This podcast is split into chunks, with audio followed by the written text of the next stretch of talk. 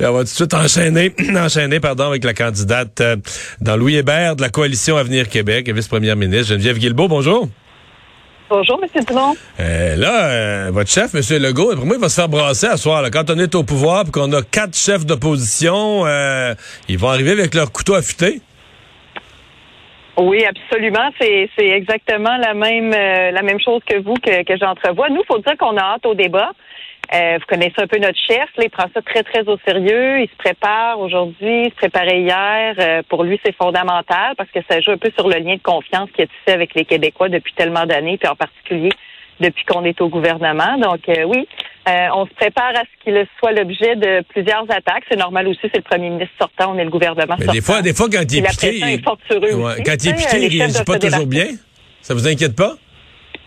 Pardon? J'ai dit, quand il est piqué, il réagit pas toujours bien. Ça vous inquiète pas? Ben, c'est un homme qui est authentique. Je pense qu'il y a personne qui peut mettre en question mettre en question le fait que c'est un homme authentique. Mais non, il se prépare, il se prépare euh, très très très consciencieusement depuis deux jours. Puis tu sais, c'est un homme qui est vrai, mais c'est surtout c'est un homme tu sais qui maîtrise très bien les dossiers. Fait de la politique depuis longtemps, vous le savez. Il a fondé un parti politique pour pouvoir enfin faire du Québec, on sait, une nation plus riche, plus verte, plus prospère, la création de richesses, etc. Améliorer la qualité de vie des Québécois. C'est là-dessus qu'on travaille depuis quatre ans. Notre pense qu'il n'y a aucun dirigeant sur la planète qui avait vu venir ça en, 2000, en 2020. Alors, on a été deux ans sur la pandémie. Ça a modifié un petit peu la façon dont on a fait les choses en quatre ans, mais malgré tout, on a fait des grandes réalisations.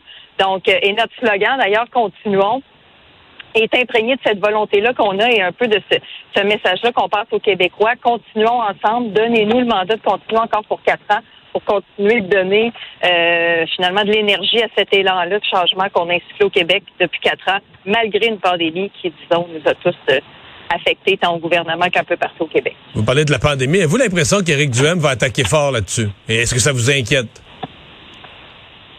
Ben, tu sais, euh, Monsieur Duhem, là, moi, en tout cas, à chaque fois qu'on me parle de ça, je trouve ça euh, inusité de se permettre comme ça d'être aussi critique envers un gouvernement qui a été pris pour gérer une pandémie, comme tous les gouvernants des, de toutes les nations de la planète d'ailleurs, puis après coup de venir faire ses critiques.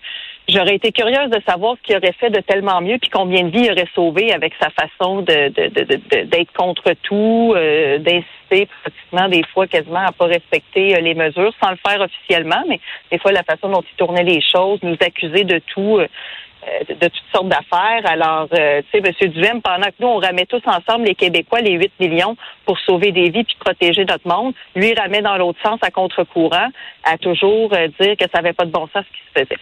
Fait que, bref, je ne sais pas comment il va tourner les choses, mais nous, on est fiers de la mobilisation qu'on a observée des Québécois. On a été parmi ceux qui avons le suivi le plus les règles. Puis quand on regarde un peu comment ça s'est passé dans le monde, on s'en est tout bien tiré, malgré évidemment qu'il y a eu des décès et des conséquences désastreuses de cette pandémie-là. Alors, on est tous fiers de notre premier ministre. Puis surtout, comme je le disais, malgré la pandémie, quand on regarde les indicateurs économiques, quand on regarde notre taux de chômage, la croissance économique, le salaire moyen au Québec, ben on peut être fier d'avoir une économie performante malgré des conséquences mondiales à cette pandémie-là. Nous, on tire notre épingle du jeu, puis on est vraiment dans une position avantageuse pour tout ce qui est transition énergétique, transformation de notre économie, etc. On est très fiers de ça. Vous allez regarder ça euh, où et comment, là?